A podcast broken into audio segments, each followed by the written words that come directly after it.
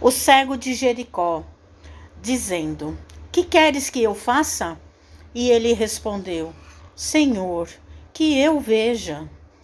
Lucas capítulo 18, versículo 41. O cego de Jericó é das grandes figuras dos ensinamentos evangélicos. Informa-nos a narrativa de Lucas que o infeliz andava pelo caminho mendigando. Sentindo a aproximação do Mestre, põe-se a gritar implorando misericórdia. Irritam-se os populares em face de tão insistentes rogativas. Tentam impedi-lo, recomendando-lhe calar as solicitações.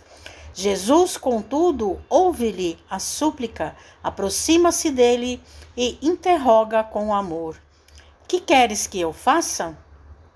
À frente do magnânimo dispensador dos bens divinos, recebendo liberdade tão ampla, o pedinte sincero respondeu apenas isso: Senhor, que eu veja.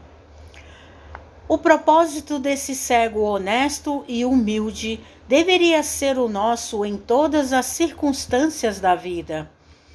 Mergulhados na carne ou fora dela, somos às vezes esse mendigo de Jericó, esmolando as margens da estrada comum. Chama-nos a vida, o trabalho, apela para nós, abençoa-nos a luz do conhecimento, mas permanecemos indecisos, sem coragem de marchar para a realização elevada que nos compete atingir. E quando surge a oportunidade de nosso encontro espiritual com o Cristo, além de sentirmos que o mundo se volta contra nós, induzindo-nos à indiferença, é muito raro sabermos pedir sensatamente.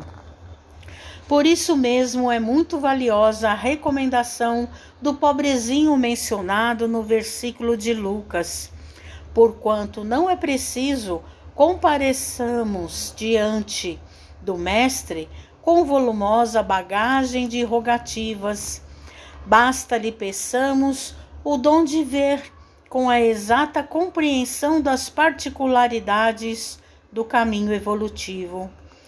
Que o Senhor, portanto, nos faça enxergar todos os fenômenos e situações, pessoas e coisas com amor e justiça, e possuiremos o necessário à nossa alegria imortal.